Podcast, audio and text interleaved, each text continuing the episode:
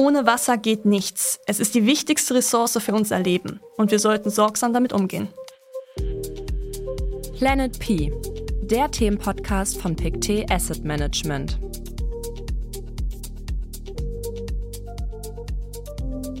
Hallo Lara, magst du vielleicht ein Glas Wasser? Ja, sehr gern, vielen Dank. Ist das nicht toll? Wir können hier sitzen und einfach ein Glas Leitungswasser trinken. Es ist zwar nur Leitungswasser, aber viel, viel mehr als Menschen in anderen Ländern haben. Darüber sollten wir uns öfter freuen, oder? Auf jeden Fall. Wusstest du übrigens, dass Leitungswasser in Deutschland eines der am strengsten kontrollierten Lebensmittel überhaupt ist? Das ist aber auch wirklich notwendig. Das wissen wir ja alle. Wasser ist der Ursprung allen Lebens und ohne Wasser gäbe es uns gar nicht. Das stimmt. Denn immerhin bestehen wir selbst ja zu zwei Drittel aus Wasser und unser Gehirn sogar aus 70 bis 90 Prozent. Und deshalb sprechen wir heute genau darüber. Unser Thema heute Wasser. Hallo und herzlich willkommen zur neuen Folge Planet P, der Themenpodcast von PICT Asset Management. Lara, Wasser kommt in so vielen Bereichen unseres Lebens zum Einsatz.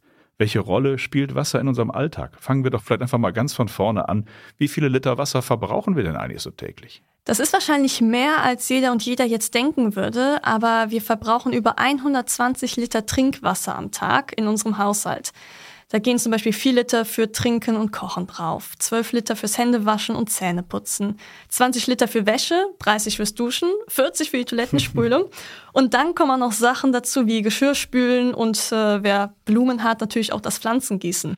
Das ist erstmal eine Menge, aber würden wir den Wasserverbrauch für die Landwirtschaft, für Kühlungen oder die Herstellung von Produkten hinzurechnen, dann kommt da sogar noch mehr drauf. Dann läge der Verbrauch äh, nämlich um ein Vielfaches höher und zwar bei über 7000 Liter pro Tag pro Person. Eine unglaubliche Zahl, oder? Auf jeden Fall. Ich meine, ich muss natürlich dazu sagen, das sind alles Durchschnittswerte ne? und das variiert natürlich von Person zu Person. Aber vielleicht, um es nochmal zu verbildlichen, für die Produktion eines Kilos Rindfleisch werden mindestens 15.000 Liter verbraucht. Für eine herkömmliche Jeans aus Baumwolle, die ja jeder im Schrank zu Hause hat, bis zu 8.000 Liter Wasser. Das ist eine gewaltige Menge Wasser für eine Hose.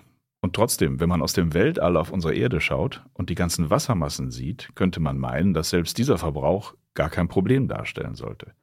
Doch trotzdem haben wir bereits in der letzten Folge ja gehört, dass die Süßwassernutzung vielerorts bereits die lokalen und regionalen Belastbarkeitsgrenzen überschreitet. Das ist leider so. Zwar sind zwei Drittel der Erdoberfläche von Wasser bedeckt, allerdings ist fast das gesamte Wasser auf der Erde, und wir sprechen hier von 97 Prozent, Salzwasser. Das heißt, nur der kleine Rest, also es sind gerade mal drei Prozent, ist Süßwasser und damit trinkbar. Und jetzt muss man sich anschauen, wo sich dann dieses Süßwasser befindet. Das meiste ist nämlich als Eis in Gletschern im Hochgebirge und am Nord- und Südpol. Ein weiterer großer Teil des Süßwassers liegt als Grundwasser versteckt unter der Erdoberfläche.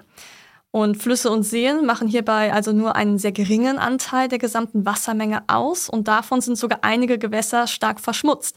Und das bedeutet im Umkehrschluss, dass Wasser, obwohl es so viel davon auf der Welt gibt, sehr kostbar ist. Wir können nur 0,25 Prozent der weltweiten Wasservorräte wirklich nutzen. Ihr sagt ja, Lara, da, wo sich Megatrends kreuzen, entstehen Themen. Und beim Thema Wasser ist natürlich der Klimawandel auch ein wichtiger Megatrend der trägt ja nun auch nicht gerade zur Verbesserung der Vorräte von Süßwasser bei. Nee, denn der sorgt nicht nur für Dürren, sondern bedroht auch unser Grundwasser. Der Anstieg des Meeresspiegels kann nämlich dazu führen, dass Salzwasser in das Grundwasser eintritt und damit die Trinkwasserversorgung beeinträchtigt. Und eine flächendeckende Trinkwasserversorgung ist äh, ja nicht mal zum jetzigen Zeitpunkt wirklich erreicht. Ganz genau. Schätzungsweise 2,2 Milliarden Menschen haben keinen Zugang zu sicher aufbereitetem Trinkwasser. Und das ist natürlich ein Riesenproblem, denn das führt zu eigentlich vermeidbaren Gesundheitsrisiken wie Cholera, Durchfall und Hepatitis A. Deshalb ist eine gut regulierte Wasserüberwachung immens wichtig. Was wird da genau reguliert? Ich habe bei dem Thema sofort Plastikmüllberge an den Ufern oder auch Plastikmüllberge in den Seen vor Augen. Das zählt da auf jeden Fall mit zu, allerdings ist das nur der sichtbare Teil. Vor allem Mikroplastik stellt ein großes Problem dar.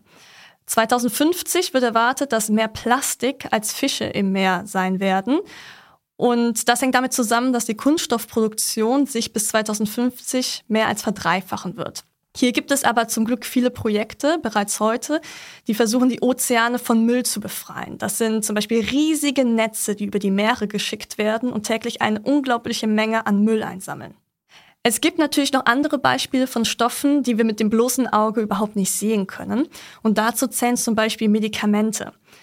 Durch Medikamente enthalten mehr als 65 Prozent des Oberflächenwassers in Europa und den USA Arzneimittelreste aus Abwässern, zum Beispiel Ibuprofen. Das kann nämlich nicht abgebaut werden. Teilweise sind über 70 Prozent der Fische in manchen Flüssen weiblich und das liegt an den Hormonen in den Abwässern, die mit dem Urin vom Menschen abgegeben werden, zum Beispiel durch die Pille.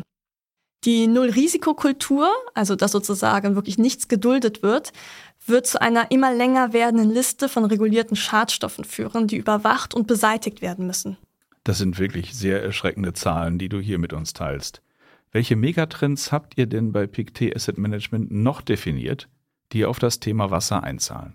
Da wäre dann noch die Urbanisierung und das Bevölkerungswachstum. Im Jahr 2050 werden ungefähr 70 Prozent der Menschheit in Städten leben. Und die Stadtbewohner verbrauchen pro Kopf wesentlich mehr Wasser als die Landbevölkerung. Und das belastet die Wasserressourcen natürlich sehr stark. Aber es geht nicht nur um das sichtbare Wasser, also das zum Trinken, zum Waschen etc., sondern auch um den sogenannten virtuellen Wasserabdruck. Das heißt, die wirkliche Menge an Wasser, die für die Produktion von, sagen wir mal, Lebensmitteln, Papier und Baumwolle benötigt wird. Der Konsum steigt, was die ohnehin schon knappen Ressourcen noch weiter unter Druck setzt. Aber es ist nun mal so, es gibt immer mehr Menschen auf der Welt, sie alle wollen leben und arbeiten. Der Wohlstand weltweit steigt und damit zwangsläufig auch der Wasserverbrauch. Was kommt da noch auf uns zu? Wir können davon ausgehen, dass auch die nächsten Jahre von wirtschaftlichem Wachstum geprägt sein werden. Das sehen wir dann daran, dass zum Beispiel die industrielle Produktion große Mengen an sauberem Wasser benötigt, was in schnell wachsenden Volkswirtschaften zu einer zusätzlichen Belastung der Ressourcen führt. Aber auch die Mittelschicht wird in den kommenden zehn Jahren um drei Milliarden Menschen wachsen. Das steigende verfügbare Einkommen wird zu einem Wachstum des Wassermarktes allgemein führen, aber natürlich gerade auch in den Schwellenländern. Das heißt aber doch, hier ist wirklich nicht nur die Politik gefordert, sondern hier ist der Markt gefragt. Ja, ganz genau. Und das definieren wir in einem anderen Megatrend, nämlich der Kommerzialisierung. Die Wasserversorgung wird nach und nach eine Kommerzialisierung erleben. Da die Regierungen unter dem Druck stehen, Ausgaben senken zu müssen, wird der private Sektor eine wichtige Rolle bei der Versorgung der Welt mit dem benötigten Wasser spielen. Vor allem die technologischen Innovationen werden die Entwicklung neuer Lösungen vorantreiben und damit Menschen und Gemeinden helfen, Wasser effizienter zu nutzen. Regierungen und Privatunternehmen müssen gemeinsam langfristige Lösungen für das Problem der Wasserverunreinigung finden. Wir sehen also alles zusammen ohne Wasser geht nichts. Es ist die wichtigste Ressource für unser Leben und wir sollten sorgsam damit umgehen.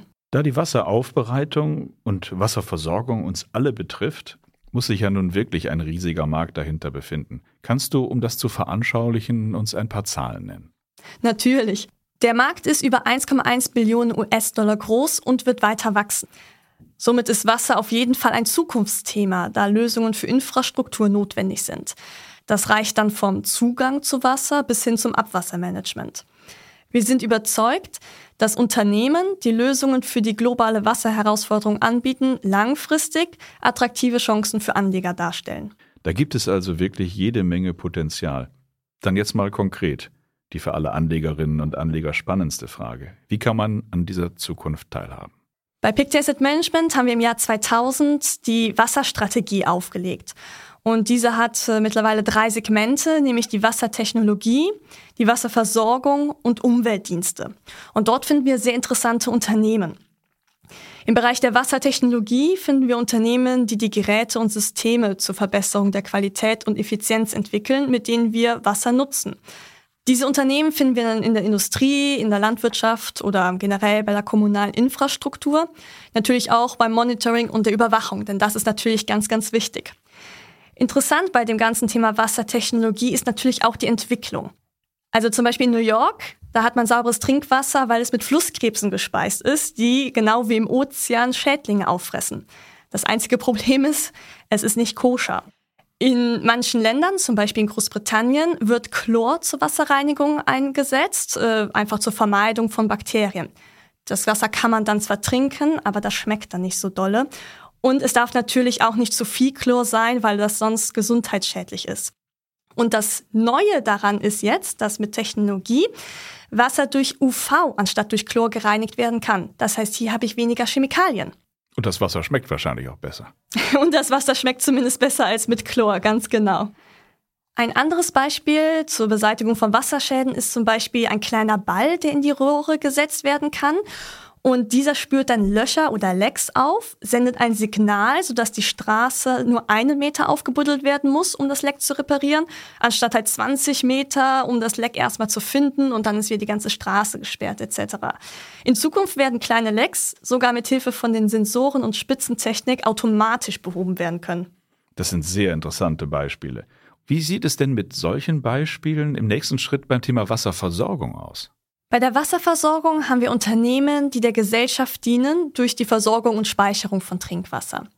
Wir haben ja ganz am Anfang gesagt, dass nur drei Prozent des weltweiten Wasservorkommens Süßwasser sind.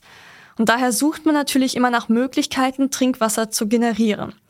Eine Möglichkeit ist die sogenannte Desalination. Das bedeutet so viel wie Meerwasserentsalzung. Das heißt die Gewinnung von Trinkwasser aus Meerwasser. Das dritte Segment in eurer Strategie hast du eben Umweltdienste genannt. Genau. Dort sind dann Unternehmen, die Lösungen für Abwasser und Abfallbehandlung anbieten, um die Umwelt zu schützen. Und da findet man Beispiele wie, wie aus Abwasser Strom wird. Also der CO2-Abdruck könnte dadurch reduziert werden oder sogar ins Negative gewendet werden, indem Klärschlamm in saubere Energie umgewandelt wird. Das freigesetzte Methan wird abgeschieden und in Wärme und Strom umgewandelt. Das hat natürlich auch einen Vorteil für Kläranlagen selbst, denn Emissionen werden reduziert und die Umweltverträglichkeit verbessert. Aber auch neue Einnahmequellen können erschlossen werden, denn die erzeugte erneuerbare Energie kann ins lokale Netz eingespeist werden oder natürlich direkt vor Ort genutzt werden. Das führt dann wiederum zu geringeren Stromkosten. Sehr beeindruckend. Wir haben gesehen, auch im Wassersektor gibt es ganz, ganz vielseitige Anwendungsbereiche und der Sektor bietet dadurch auch viele Investitionsmöglichkeiten. Um sich noch besser einzuarbeiten, Lara, wo können Interessierte bei PICT Asset Management weitere Informationen zu dem Thema Wasser finden? Wie immer findet man weitere Informationen auf unserer Webseite am.pict und auch nochmal äh, die eine oder andere Erklärung zu unserer Water-Strategie. Dann habe ich selbstverständlich wieder einen Artikel mitgebracht äh, und der nennt sich Wasser wird klimafreundlich. Und da geht es darum, die Welt braucht besseren Zugang zu sauberem Wasser und Abwasser. Die Herausforderung besteht allerdings darin, dies nachhaltig zu erreichen. Vielen Dank, Clara. Vielen Dank für die tollen Einblicke in die Welt des Wassers heute. Und das war sie auch schon, die zweite Folge aus der Reihe Umwelt. In den nächsten Folgen geht es grün weiter. Dann begeben wir uns thematisch und gedanklich in den Wald. Wir werfen nämlich einen Blick auf eine andere äußerst wichtige Ressource, und zwar das Holz. Warum die Ressource Holz so wichtig ist und was das Thema mit Geldanlage zu tun hat, erfahrt ihr in der nächsten Folge von Planet P, der Themenpodcast von PICT Asset Management mit Lara Lorenz. Mehr Informationen zum Thema erhaltet ihr wie immer auf der Webseite am.pict. Um ja keine Folge zu verpassen, solltet ihr uns am besten jetzt gleich abonnieren. Überall da, wo ihr gerne Podcasts hört. Planet P. Die Zukunft beginnt hier. Dieser Podcast wird von PICT Asset Management herausgegeben. Die im vorliegenden Podcast enthaltenen Informationen und Daten stellen in keinem Fall ein Kauf- oder Verkaufsangebot oder eine Aufforderung zur Zeichnung von Wertpapieren oder Finanzinstrumenten dar.